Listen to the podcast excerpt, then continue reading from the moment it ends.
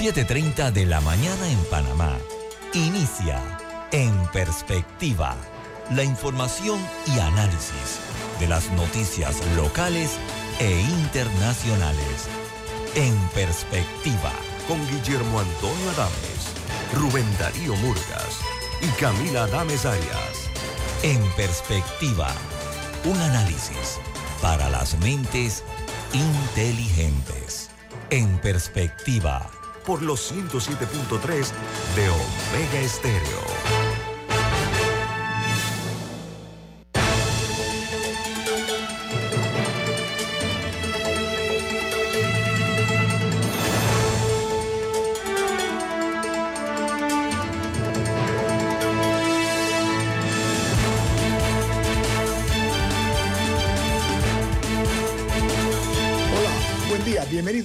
Esto es En Perspectiva, un programa para la gente inteligente como usted. Hoy es 6 de diciembre del año 2023 y desde la capital de la República le saludamos el equipo de En Perspectiva, Rubén Darío Murgas, Camila Adames Arias, Eduardo Enrique en este servidor Guillermo Antonio Adames. Vamos a recordarles que este programa es presentado por Café Lavazza, un café italiano espectacular que puedes pedir en restaurantes, cafeterías, sitios de deporte o de entretenimiento, les da la bienvenida a En Perspectiva. Pide tu Lavazza, recuerda que tienes la opción de comprar online desde la comodidad de tu casa a través de lavazzapanamá.com. Gracias Camila. Bueno amigos, los diarios que tienen hoy en su primera plana la principal noticia es la siguiente. El New York Times titula La ayuda a Ucrania flaquea en el Senado de los Estados Unidos, mientras los republicanos insisten en restricciones eh, fronterizas.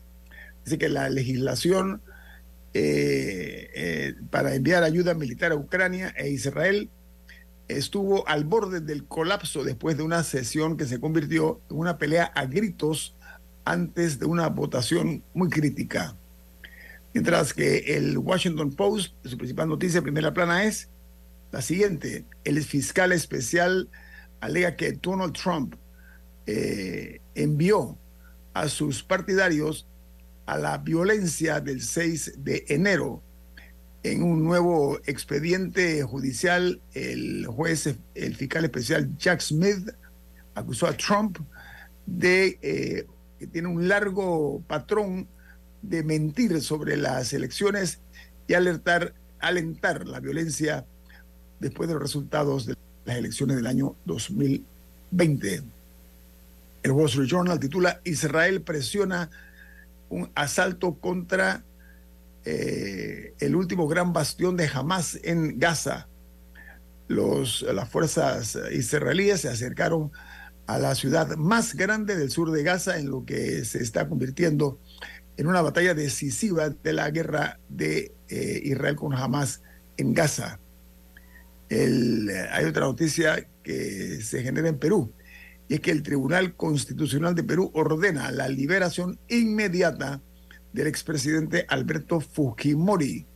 Dice que la, resolución contraviene una disposición de la Corte Interamericana de Derechos Humanos, eh, lo cual ha podido, ah, que quería que se acatara esta orden de no liberarlo ha causado cierta conmoción en Perú. Por su parte, el, en Costa Rica, la Corte, perdón, la, la Caja Costarricense de Seguro Social se queda sin coordinadora de unidad de listas de espera en plena crisis institucional. Las listas de espera dice que son el dolor de cabeza de los asegurados ticos. Por su parte, en una situación que se ha tornado muy crítica, aumenta la tensión entre Venezuela y Guyana. ¿Por qué? Porque el presidente Nicolás Maduro moviliza al ejército venezolano y anuncia una anexión de ese territorio por ley que se llama el esquivo. una situación que ha provocado mucho malestar y el, presidente Maduro ha nombrado un diputado de su partido como autoridad provisional del territorio en disputa. Es más, anunció que va a explotar los minerales y otros, otras, otros beneficios que tiene esa área. Este es un tema eh, evidentemente de intereses. es una zona en reclamación eh, de hace muchos años y que creo que ha estado en laudos internacionales que no se han resuelto. Y lo que ha pasado es que Venezuela hizo una especie de eh, consulta popular, no quiero decirle referéndum ni plebiscito, porque aquí en Panamá nos explicaban eso, porque esta consulta era no vinculante, simplemente para que la gente decidiera si sí o no, porque reitero, es un reclamo muy viejo de Venezuela, no de la dictadura, o sea, un reclamo muy viejo de Venezuela, ciertamente, pero eh, es común que algunos líderes retomen algunos temas para levantar patriotismo, ¿no? Vamos, Nicaragua. Y justo antes de unas elecciones. En, Nicaragua, cada vez que vienen elecciones, hablan del canal que van a hacer en Nicaragua, etcétera, más o menos la misma figura. Y en este caso particular, que reitero, es una reclamación muy vieja de Venezuela, eh, además de hacer este referéndum, lo que bien explicaba Guillermo Antonio, le han dado al el equivalente al Ministerio de Comercio de allá que dé concesiones de explotación petrolera, petrolera en esa zona, ¿no? son concesiones con otras empresas, pero ya así como que, como si ellos fueran soberanos sobre ese territorio, pues. No, y la cosa es que hay un cuerpo internacional que, que, le, que hace años indicó que el territorio de Esequibo era de Guyana. O sea, por un... Son, o sea, son temas viejísimos, como del principio del siglo XX. Sí, sí, sí, tiene más de 100 años esta reclamación. Ajá, entonces, entonces una de las preguntas del, del referéndum, del, perdón, de la consulta popular, incluso creo que era de que no, no reconocer ese, esa, esa decisión. Pero mira que lo que ha hecho el presidente Maduro es mandar al ejército, y advierto, el ejército venezolano es un ejército de verdad. Son eh, eh, muy profesionales y tienen un ejército muy bien montado. Así que imagínense, contra Guyana. Continuamos. Dice eh, que en México Tesla ha anunciado que ya cuenta con terrenos y está avanzando en los trámites ambientales para la instalación de su planta en México. Va a ser específicamente la ciudad de Monterrey han eh, logrado adquirir 1.300 hectáreas para el desarrollo de estos automóviles eléctricos en México. Mientras en Brasil, con una multa de 13,5 millones de dólares a una petroquímica que cavó minas bajo una ciudad que se está hundiendo en la medida que se tomó. Dice que los barrios eh, amenazan con colapsar por culpa de la extracción de roca de sal. Mientras el informe PISA el que mide el efecto de la pandemia en América Latina en la educación, bueno, salió que los peores números están en matemáticas, lectura y ciencias. Eh, PISA es el programa para la evaluación eh, internacional de los estudiantes, arrojó un resultado desalentador. Participaron este año 690 mil estudiantes de 81 países y eh, sus edades oscilaban entre los 15 y 16 años. Mientras que en Colombia la reforma a la salud fue aprobada en, el Pleno de la Cámara pese a las advertencias que se dieron. en un debate en el Senado y una revisión en la Corte Constitucional de ese país. En Guatemala, dice que el presidente electo Bernardo Arevalo eh, renuncia a su cargo como secretario general del partido Movimiento Semilla, que fue un movimiento que él creó para, para servirle como plataforma para lanzarse a la presidencia, que en efecto ganó en forma muy holgada. La nota que se genera en Guatemala añade que él, él se reunió además, después de eso, con el subsecretario de Estado para Crecimiento Económico, Energético y Medio Ambiente, de los Estados Unidos de América. Arévalo hace mucho tiempo, desde que comenzaron las eh, intenciones de no aceptar su victoria, ha estado siendo respaldado por los Estados Unidos y la Unión Europea de una forma muy decidida, eh, este joven político. Bueno, en Israel, Benjamín Netanyahu, primer ministro, él ha dicho que Gaza debe ser desmilitarizada tras la guerra y descartó a una fuerza internacional que intervenga y añadió solo las fuerzas de defensa israelíes pueden encargarse de este, eh, de este tema. Y agregó, dice, ya vimos lo que pasó en otras ocasiones, como diciendo, nosotros vamos a permanecer allí por un buen tiempo. En Argentina, más inflación y fuerte disparada de los precios a días de que Javier Milei asuma la presidencia de la República Argentina. Dice que los alimentos, los medicamentos han aumentado, aunque les parezca mentira, 50% aproximadamente. O sea, ahí hay una, una situación verdaderamente preocupante. Lo que le espera a este presidente libertario, ultraderechista, Javier Milei, es una barbaridad. Eh, estuve leyendo un, escrito que dice que la gente se pregunta, oye, pero ¿por qué mi ley es así como Trump, que parece como medio despeinado? Dice, no, es una estrategia. Él lo peinan de esa manera, no es que él está despeinado, él, es peinado de esa, esa forma. Y la que ha creado esa idea es su hermana, a la cual él le dice jefa, el, el actual presidente electo de Argentina. En El Salvador, los estudiantes de ese país dice que entre los puntajes más bajos del mundo están los estudiantes salvadoreños en materia de matemáticas, ciencia y lectura. Eh, son estudiantes entre 15 y 16 años que estaban en la prueba PISA y se ubicaron en los últimos lugares de 147 territorios según el programa PISA. Yo no sé todavía para más. ¿De qué número? Guardemos, ese, guardemos esa nota porque vamos a hablar más adelante sobre ese tema en el programa y quería mencionar algo sobre eso, Guillermo, así que ah, queda para dentro de un rato en el programa. Sí. Claro, como no, cuente con eso. Oiga, eh, hay una nota que se genera en España, es que las empresas españolas dan un voto de confianza al presidente electo de Argentina, Javier Milei. Dicen los eh, representantes de, la, de las eh, multinacionales argentinas no, dice, la situación no puede empeorar, es lo que dijeron ellos. O sea, ya no se puede hundir más la economía de ese país. Y añaden que las eh, multinacionales con presencia en Argentina, eh, dice que acogen esto con la esperanza de la llegada del ultraderechista Milei. O sea, hay mucha, digamos, eh, confianza, optimismo acerca de que mi ley va a cambiar la política económica de Argentina, que ha sido un desastre por parte de, precisamente de, Massa, que era el candidato por el gobierno, el candidato oficialista. Y en República Dominicana, el presidente eh, Abinader tenía un informe sobre, eh, se refirió al informe PISA casualmente, y dijo el jefe de Estado dominicano, aún hay mucho por hacer para garantizar una educación de calidad. Y lo que agregó a punto seguido es lo siguiente. Ya no se puede decir que somos los últimos. Ahí cierro la cita del presidente Abinader. Bueno, aquí termino yo con un cierre eh, jocoso. Un minuto, Tremendo consuelo. Ajá. Dígame, un minuto.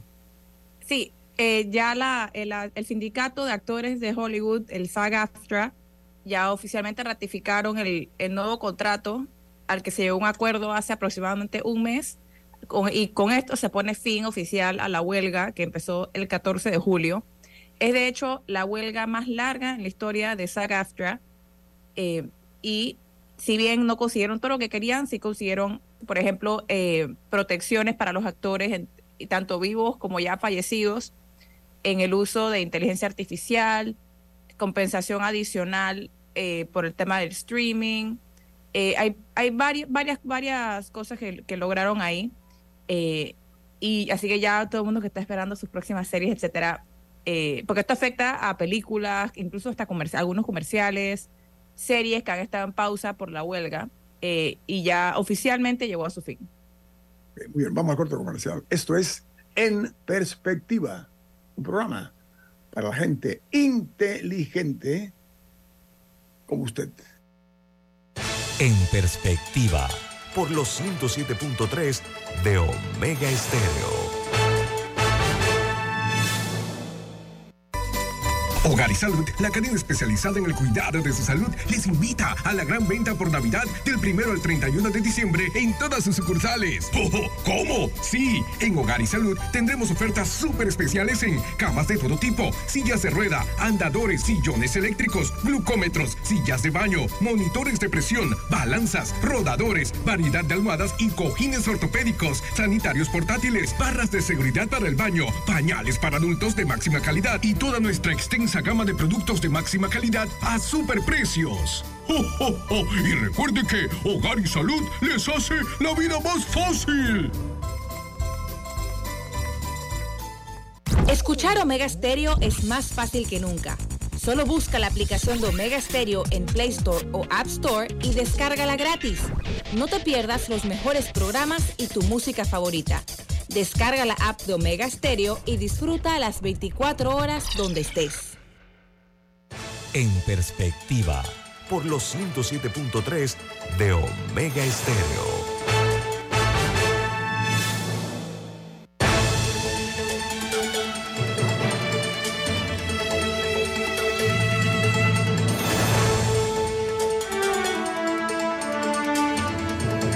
Bueno, entrando en materia local, eh, la República de Panamá ha estado entre la lista de los reprobados en la prueba PISA, organizada precisamente por la OCDE. Eh, los resultados no han sido para nada positivos, eso es un viejo canto. Sin embargo, en esta ocasión estaba midiendo cómo se ha manejado el tema en cuanto a los tiempos de la pandemia. Recuerdan ustedes la COVID-19, ¿no?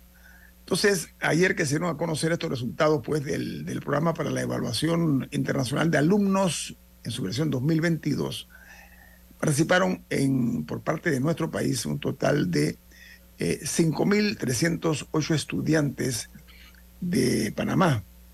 Eh, ellos, eh, más que todo, participaron en el tema de la matemática, la ciencia y la lectura y eh, no fueron buenos los resultados.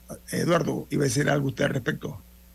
Sí, porque así como la noticia salió en Panamá, en los otros países también han hecho referencia a la prueba y me llama la atención. República Dominicana, usted mencionaba lo del presidente Abinader diciendo no somos los últimos. El Salvador sale debajo de Panamá en estas mediciones. Y hago referencia a un tuit que usted también hacía ayer, señor Adames, sobre eh, Costa Rica y cómo estas grandes empresas habían escogido Costa Rica en vez de Panamá como una alternativa y empleos. Pero ahí está El Salvador, donde Google anunció que escogía Salvador para, para su plataforma porque había un tema del inglés. Entonces, eh, uno comienza a entender, vamos, República Dominicana, Panamá está mejor que República Dominicana, Panamá está mejor que El Salvador, y estamos reclamando cosas que están pasando en República Dominicana y que están pasando en El Salvador, a pesar de que Panamá lo supera en prueba PISA. Vamos, no es que lo supere por mucho, y estamos muy por debajo de lo que quisiéramos estar. La prueba tiene, la prueba PISA, debo decir, tiene sus detractores. La ex ministra de Educación, Lucy Molinar, es una de las detractoras de la prueba PISA, no por, por oponerse simplemente, sino que ella dice, primero, que cuesta mucho dinero, y dos, que si no hemos hecho cambios en educación, es como un examen que tú lo hiciste hoy, no estudiaste, y si haces el mismo examen pasado mañana, pero no estudias, ¿qué va a pasar? Vas a tener exactamente el mismo resultado. Entonces, eh, que prácticamente lo que la prueba PISA nos dijo, ya lo sabíamos. Eh, eso es parte del, del, tema y que además cuesta mucho dinero y que vamos, cuando sobra la plata sí, pero cuando no, no. Yo sí creo que, vamos, hay que medir y es bueno medir. A mí quizás no me gusta tanto en lo personal y en la opinión de Eduardo Linjuen, la parte del ranking, ¿no? Porque puede que nosotros estemos mejor que el año pasado y según la prueba caigamos en comparación a otros países o al revés. Puede que salgamos peor, pero resulta que eh, peor que otros. Empeoraron más que nosotros. O que otros empeoraron más que nosotros y simplemente es un tema de un ranking, ¿no? Yo sí, mi, mi comparación primero es contra mí mismo.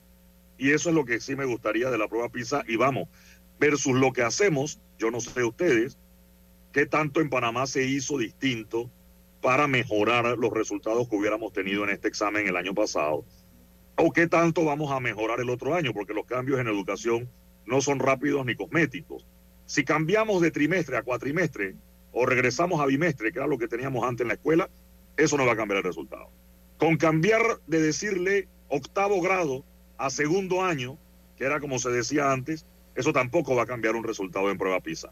Con cambiarle el título a la escuela, yo veo hace poco en la escuela, eh, una escuela que estuvo dando clases recientemente con la huelga de los docentes, la huelga minera, la escuela Francisco Arias Paredes, que está en Pueblo Nuevo.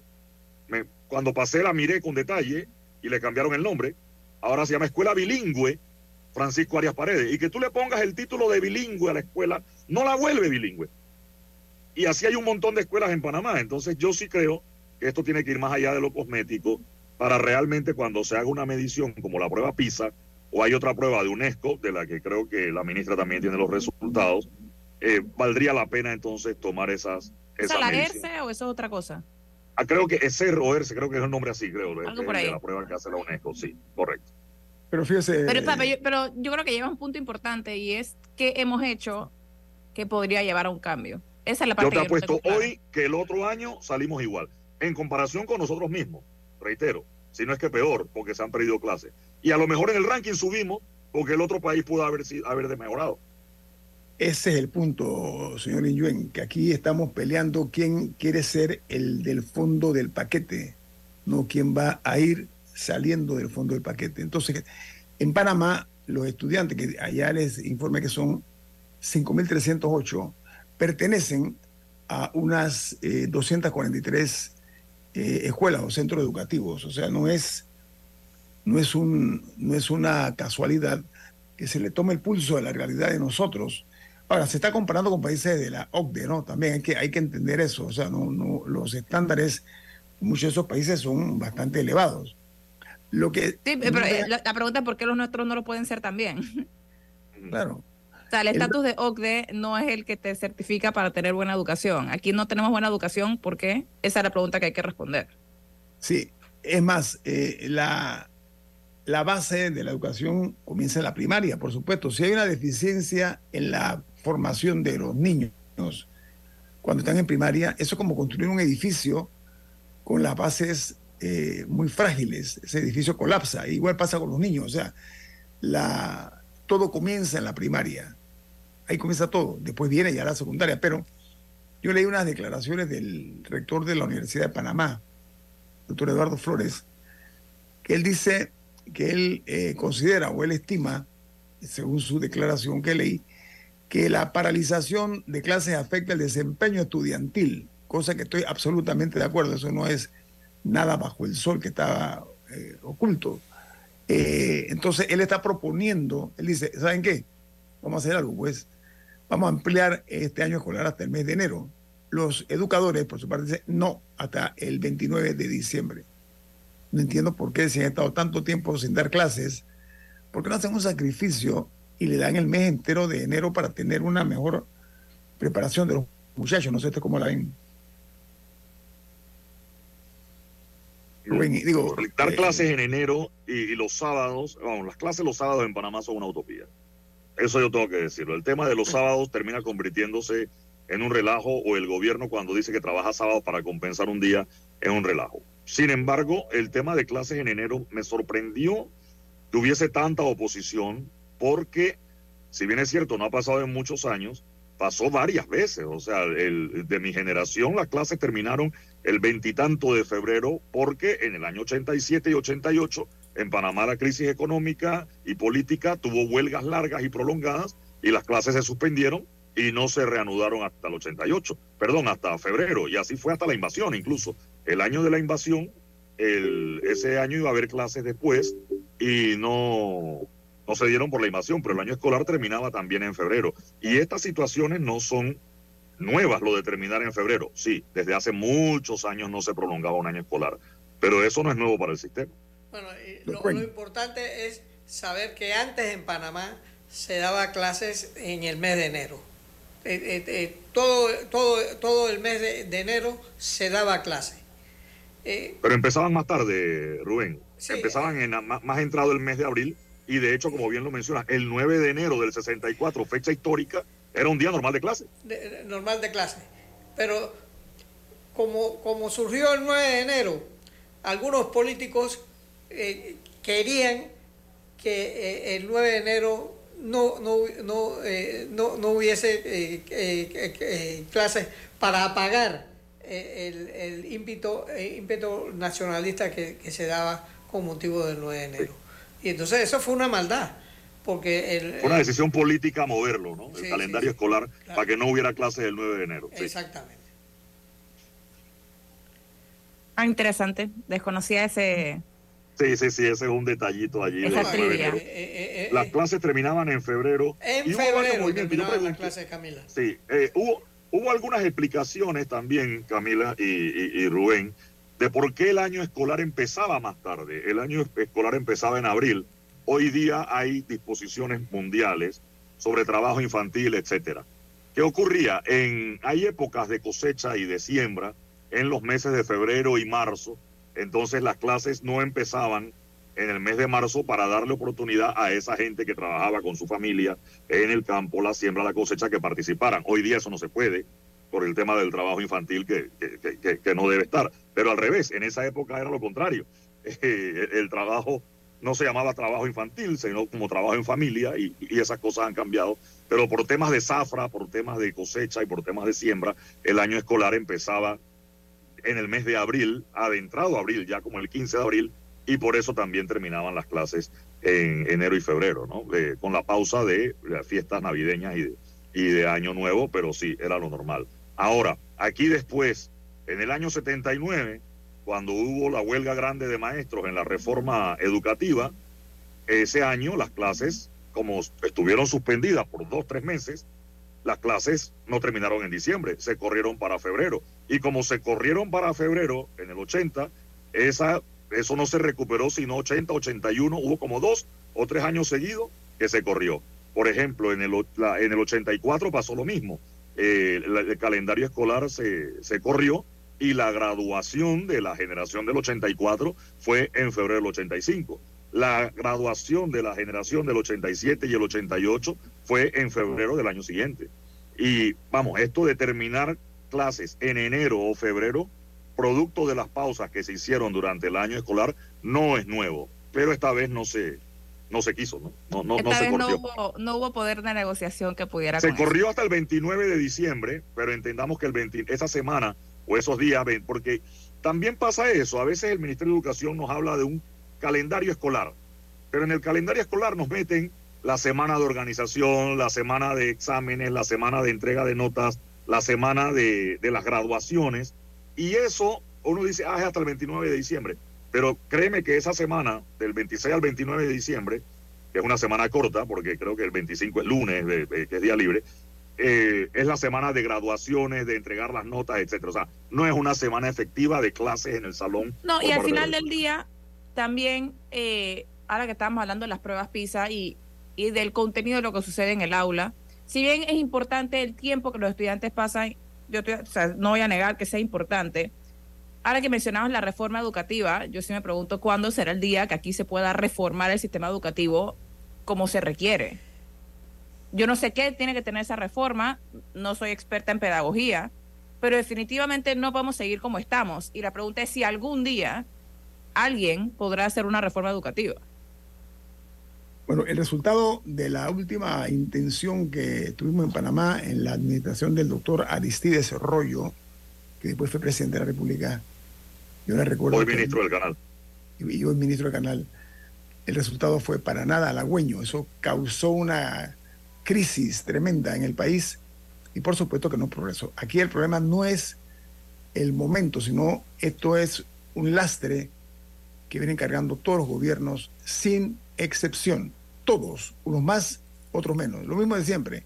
Las escuelas no están listas para el, para el inicio. porque sería Eduardo, ¿es cierto no, o es cierto? No, es que recuerdo, eh, ah. y, el, ojalá el doctor Aristides Rollo, que ha sido invitado a este programa, lo, lo comente. Rubén, que siempre ha estado vigilante del tema magisterial, se podrá acordar. Yo recuerdo la escena del maestro Marco Alarcón salió con el saco del, del ministro Rollo en la mano en el Ministerio de Educación, que era en la Justa Rosemena, donde está el edificio Poli, y ese fue un triunfo de la dirigencia magisterial y en ese momento del grupo del maestro Alarcón, que, que era de una asociación, creo que se llama de maestros independientes, que en ese momento era, era digamos, una asociación que surge disidente de alguna forma del Magisterio Panameño Unido, que era el gremio magisterial más fuerte de la época, ¿no? El Magisterio Panameño Unido. Después ha ido cambiando y ahora hay veintitantos eh, gremios magisteriales, pero ese episodio del maestro Alarcón, que después fue ministro de Educación, ¿eh?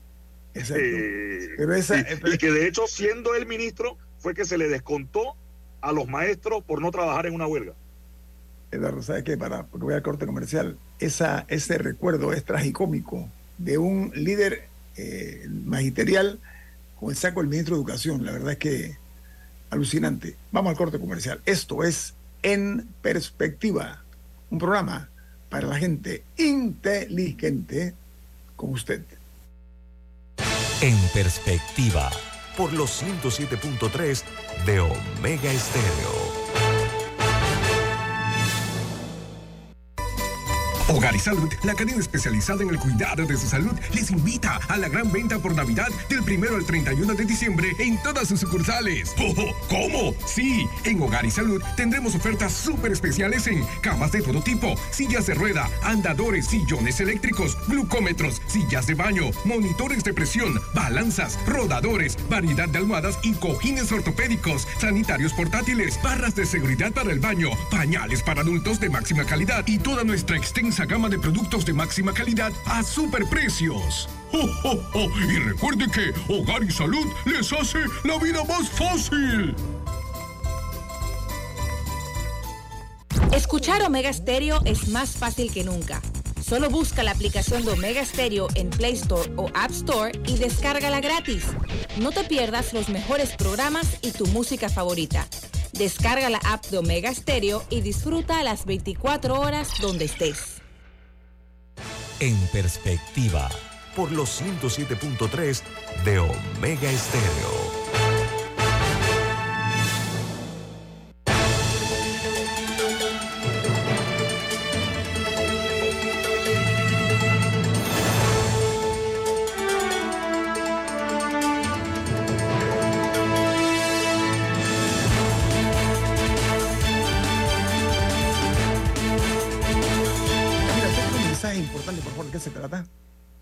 Queridos amigos, les recordamos que Hogar y Salud tiene durante todo el mes de diciembre la superventa navideña en todas sus sucursales.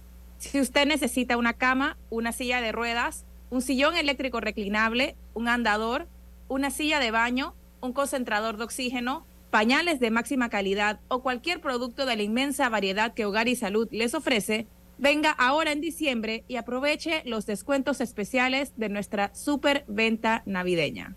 Amigos, hoy tenemos realmente, eh, nos sentimos muy orgullosos de contar con la participación no únicamente de un exministro de Educación, él fue ministro en el año 2004, eh, sino que es un eh, rector de una universidad tan prestigiosa como la Universidad de las, Especializada de las Américas. Estoy hablando del doctor Juan Bosco Bernal Buen día, exministro y rector, ¿cómo está? Buenos días, muchas gracias. Oiga, su educación eh, fue básicamente en Francia, ¿no? Eh, sí, una larga trayectoria en Francia, en la Universidad de París, París 1, París 3, París 4. Ok, quería resaltarlo. Sé un solo sistema universitario. Ok, muchas gracias. Bueno, bienvenido, eh, exministro y rector. Camila, adelante. Ayer se publicaron, o se hicieron públicos por lo menos, los resultados de la prueba PISA. Quería escuchar sus primeras apreciaciones y podemos arrancar por ahí. Mis apreciaciones es que la prueba PISA, que es una prueba, como ustedes saben, que se aplica por parte de la OCDE a una gran cantidad de países del mundo, 81 países participaron de esta prueba en el año 2022. Panamá hizo un gran esfuerzo. Yo diría que Panamá ganó en esta prueba, porque pudimos superar algunos resultados obtenidos en pruebas anteriores, fundamentalmente en materia de lectura, en ciencias, en matemáticas quedamos más o menos estables pero en lectura y en ciencias logramos pequeños avances. Y pequeños avances en educación ya es un resultado muy importante.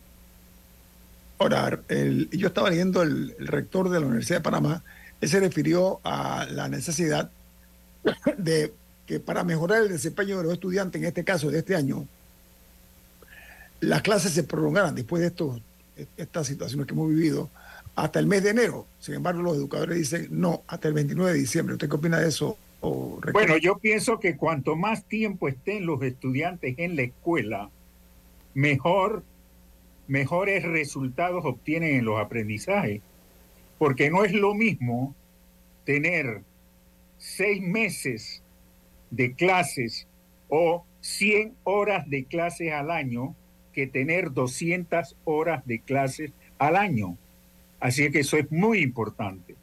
Muy importante el número de horas y el número de días que pase en la escuela ese niño o esa niña aprendiendo, no solamente asistiendo, sino aprendiendo lo que tiene que aprender.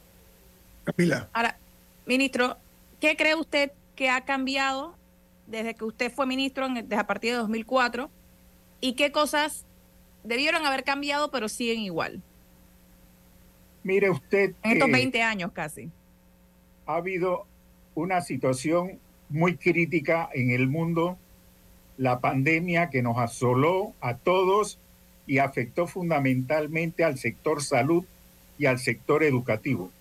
Las escuelas permanecieron cerradas durante mucho tiempo y los estudiantes quedaron completamente aislados en sus casas, con su familia, confinados, sin poder lograr aprovechar el tiempo. Sin embargo, el Ministerio de Educación ideó varias fórmulas para atender a esos estudiantes, entre ellas las clases virtuales. Y lo que nos muestra esta estas pruebas, los resultados de estas pruebas, que los estudiantes que estudiaron mediante la modalidad virtual salieron mucho mejor que los estudiantes que, que no utilizaron la virtualidad. Esto es un hallazgo muy interesante.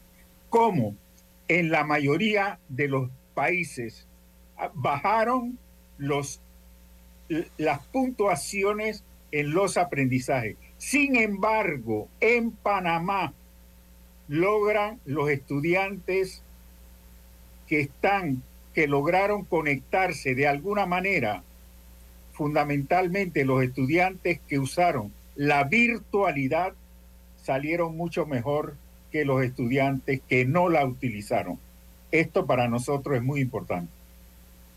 Ahora, Rector, eh, adelante, para efectos de usted que es rector de una universidad y que, bueno, de hecho recientemente debe estar el tema de la admisión, cosas que pasan para esta época del año, para el próximo periodo.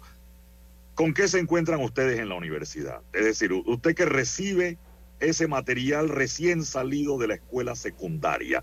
Eh, hemos hablado otras veces con el rector Flores Castro, con el rector de la tecnológica, ustedes en, Udelas, ¿qué, ¿cómo está el material que reciben? ¿Qué le falta y, y, y qué está bien? ese material que recibimos es un material que tenemos que buscar el mecanismo de eliminar los rezagos que traen en el conocimiento de varias áreas escolares. Por ejemplo, el tema de las matemáticas, el tema de la biología, de la química, el tema todas las materias que tienen que ver con lo que se llama, lo que llaman las ciencias duras, es para nuestros estudiantes una dificultad muy seria. Por ejemplo, el uso de los laboratorios, escuelas en donde estudiantes no han utilizado los laboratorios, que no conocen las piezas de los laboratorios.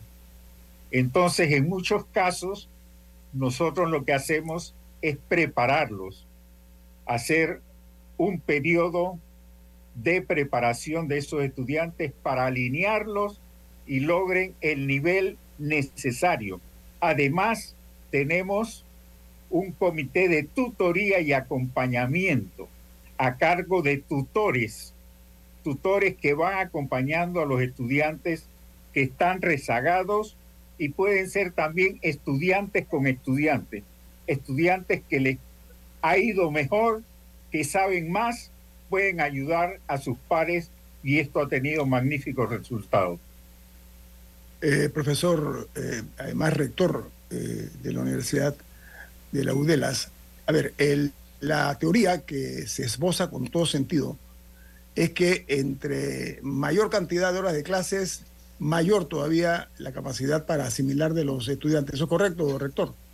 Siempre y cuando esas clases puedan ofrecer conocimientos apropiados y puedan ofrecer además competencias a los estudiantes, competencias para aprender por cuenta propia, competencias para compartir con los otros, es decir, poder una, vivir una vida juntas, es decir, una enseñanza por la paz. Y por el otro lado, aprender a emprender, a emprender su propio proyecto de vida. Estos son elementos muy importantes.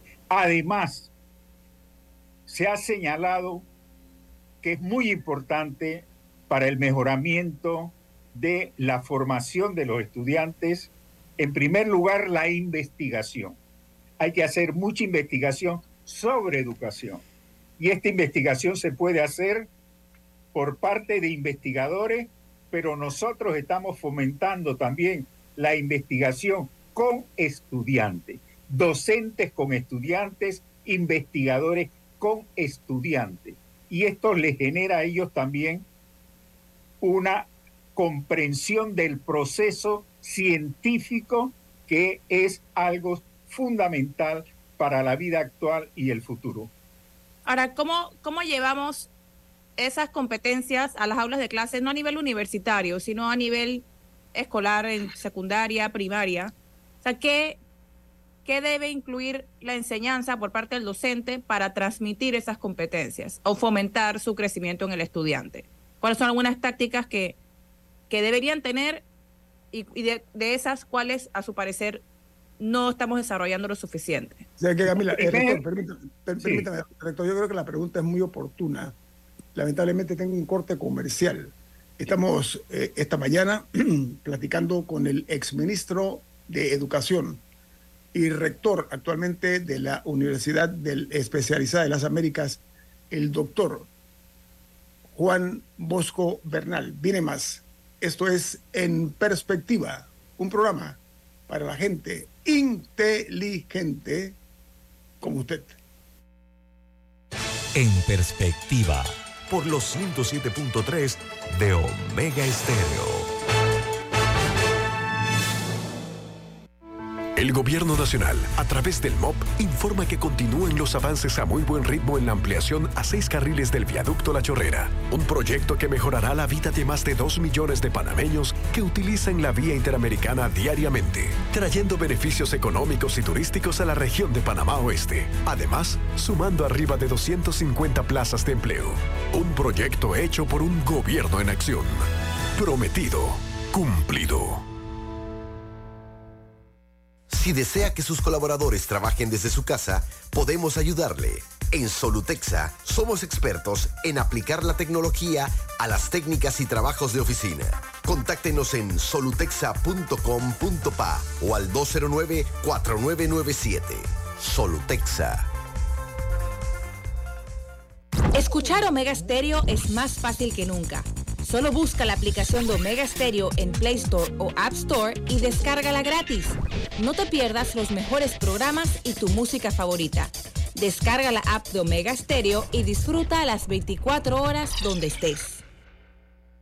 En perspectiva, por los 107.3 de Omega Stereo.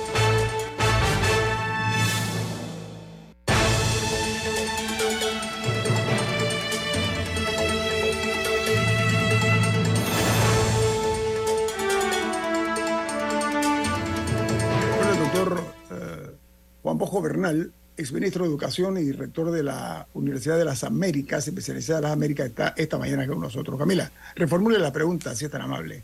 Sí, usted comentaba en el bloque anterior algunas competencias que son importantes que los estudiantes desarrollen en el aula de clases, desde trabajar en equipo, a poder aprender por sí mismos, pero ¿cómo se hace eso? O sea, ¿cuáles son algunas tácticas que, que deben implementar los docentes y a su parecer se hacen o no actualmente? Hay, hay una diversidad de fórmulas y cada organismo, cada sector tiene también su propuesta. Pero para mí lo más importante es que el docente esté con sus estudiantes, que se apropie de un modelo de educación activa y participativa por parte de los estudiantes que los estudiantes sean capaces de observar, conocer, analizar críticamente lo que sucede a su alrededor. Concentrémonos en algunas asignaturas básicas. No podemos desarrollar las 10, 12, 14 asignaturas. Una asignatura fundamental es el español, sobre todo el aprendizaje de la lectura y la interpretación de lo que se lee. Otro elemento muy importante es la matemática. La matemática es la base también para resolver problemas cotidianos. Sin aritmética y matemática, difícilmente los estudiantes pueden avanzar. Los estudiantes tienen que conocer su entorno y por el otro lado es importante también que tengan algún conocimiento de la situación que está viviendo el mundo sobre el cambio climático. Oiga, rector, perdón, eh, viene un nuevo gobierno en el mes de mayo. El saldo que nos ha dejado la pandemia, eh, los, altibajos de la educación. Si usted le preguntaran, como le pregunto yo, el nuevo presidente, eh, a ver, exministro, ¿qué recomendaría usted que no hagamos? ¿En qué, ¿En qué se ha fallado para nosotros no hacerlo? ¿Usted qué recomendaría, rector? Bueno, en primer lugar tenemos que tener un ministerio central muy organizado, menos burocrático, con lineamientos muy claros hacia las regiones educativas. Son regiones, 14 regiones educativas en el país, cada una de esas regiones tiene supervisores escolares. Cada una de esas regiones además tiene los directores de escuela. Cada director de escuela con su comisión escolar tiene una gran oportunidad de definir planes de trabajo que contribuyan al mejoramiento de la educación de esos jóvenes, niños jóvenes, adolescentes que estudian en esa escuela.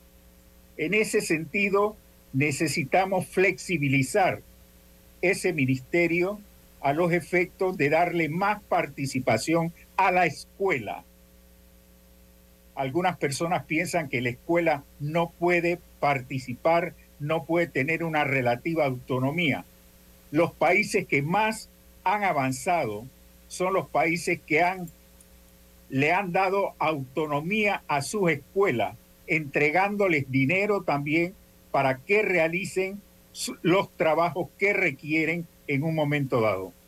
Bueno, aquí existe el FESE, pero hay toda una serie de problemas por las que muchas veces no logran ejecutarlo.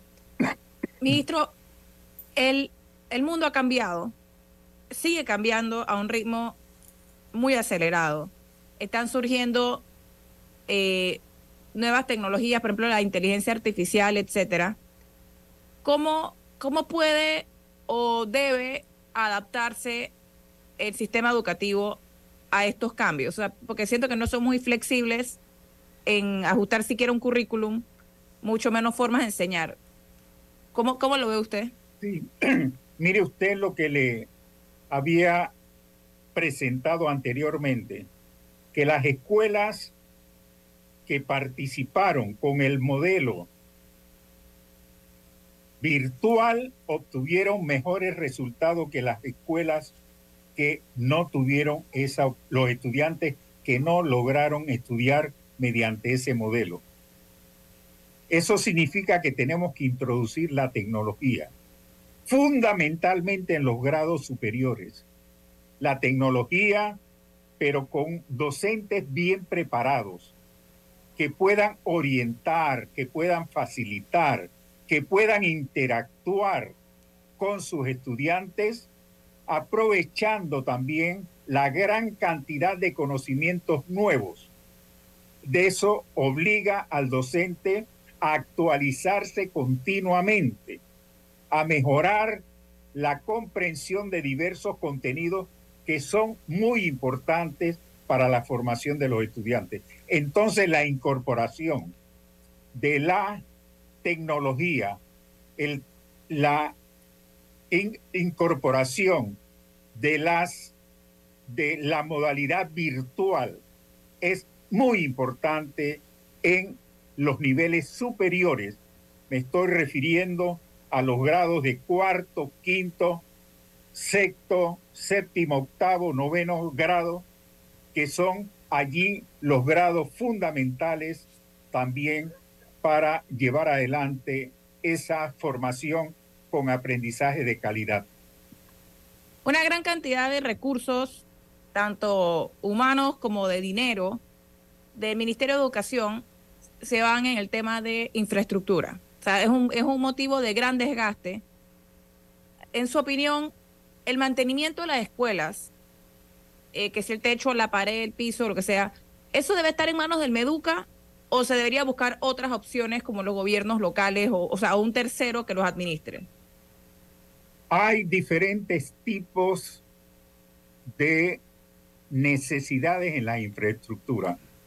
Hay infraestructura con reparaciones mayores y hay infraestructura que usted le puede cambiar una ventana, que puede cambiar una tubería del agua, que puede cambiar un sistema eléctrico, que son obras menores dependiendo de la obra. Si es una obra mayor, requeriría que una organización del Ministerio de Educación que esté ubicada en la propia región pueda asumir esa responsabilidad.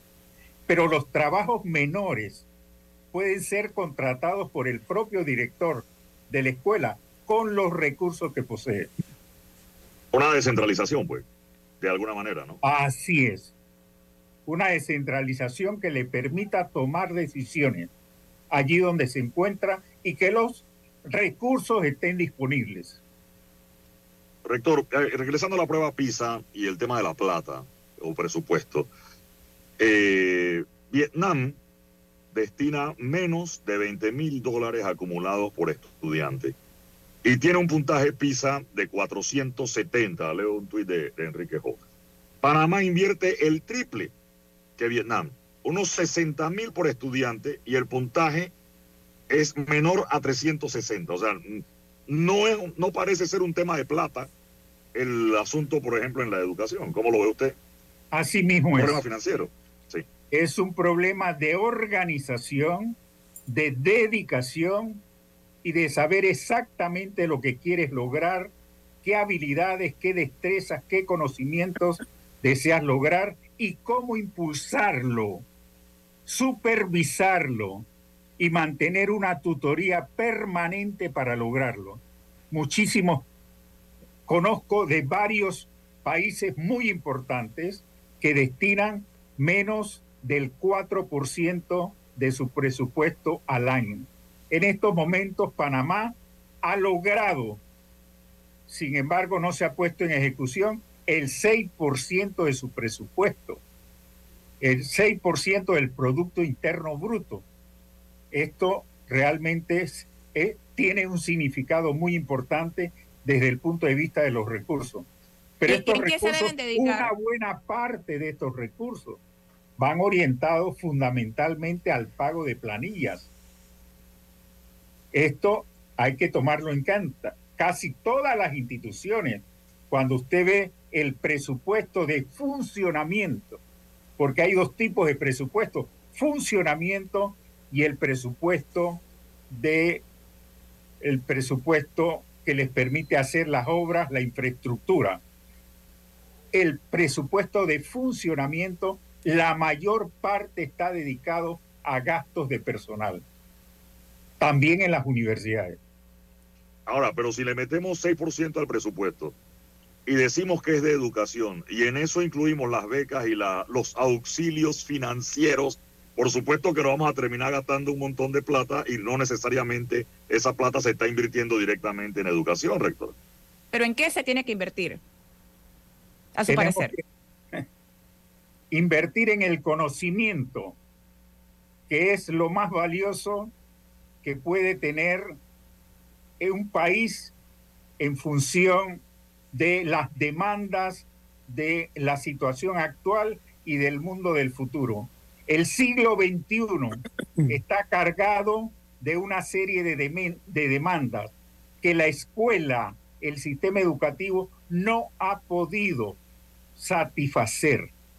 Por allí nos encontramos periódicamente con los empresarios que nos cuestionan por qué la formación no satisface los requerimientos empresariales. Esto es relativamente cierto, pero el asunto es que hay que conocer esos requerimientos para poder organizar las carreras, los cursos y todo el material educativo en función de los requerimientos empresariales. Pero la escuela no solo sirve a la empresa, la escuela sirve para formar buenos ciudadanos y ciudadanas, personas competentes, capaces de conocer y ser sensibles frente a la situación de sus comunidades y ser participativo en la solución de los problemas. Esa es parte de la formación y del papel que debe jugar la educación. Doctor. No, y agregaría eso la capacidad de, crear, de crear, sus propias oportunidades. Sí, tenemos que irnos, tenemos que irnos porque viene Álvaro Alvarado con su programa Sin Rodeos. Eh, rector Juan Bosco Bernal, exministro de Educación, ha sido usted muy amable, se aprecia mucho su valioso aporte que ha hecho para conocimiento de nuestra exigente audiencia. Que tenga buen día, rector. Muchas gracias, licenciado Adames, y a los amigos Lin Yuen, eh, Camila, y veo por allí a Rubén, que hoy no ha hablado por alguna razón. Sí, bueno, Camila, ¿quién, ¿quién te pide en perspectiva? Pelabatza, un café para gente inteligente y con buen gusto que puedes pedir en restaurantes, cafeterías, sitios de deporte o de entretenimiento. Despide en perspectiva. Pide tu Lavazza. Recuerda que tienes la opción de pedir desde la comodidad de tu casa a través del sitio web lavazzapanamá.com. Nos vamos. Hasta mañana. Muchas gracias. Muchas ha finalizado En Perspectiva, un análisis para las mentes inteligentes. Por los 107.3 de Omega Estéreo.